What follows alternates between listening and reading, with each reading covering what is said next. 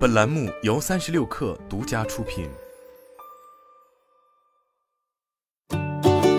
本文来自三十六氪，作者蓝十一。十月二十六日晚间，行业头部医药 CRO 公司药明康德发布了今年第三季度业绩报告。报告显示，公司前三季度营业收入两百八十三点九五亿元，同比增长百分之七十一点九，规模净利润七十三点七八亿元，同比增长百分之一百零七点一。其中，公司第三季度营业收入为一百零六点三八亿元人民币，首次单季度超过百亿元，单季度增速创下历史新高，达到百分之七十七点八。据财报数据，二零二二年前三季度，公司新增客户超过一千家，活跃客户数量超过五千九百家。公司来自美国客户收入人民币一百八十九点九一亿元。同比增长百分之一百一十，来自中国客户收入人民币五十三点一八亿元，同比增长百分之三十；来自欧洲客户收入人民币二十八点九七亿元，同比增长百分之二十一；来自其他地区客户收入人民币十一点八八亿元，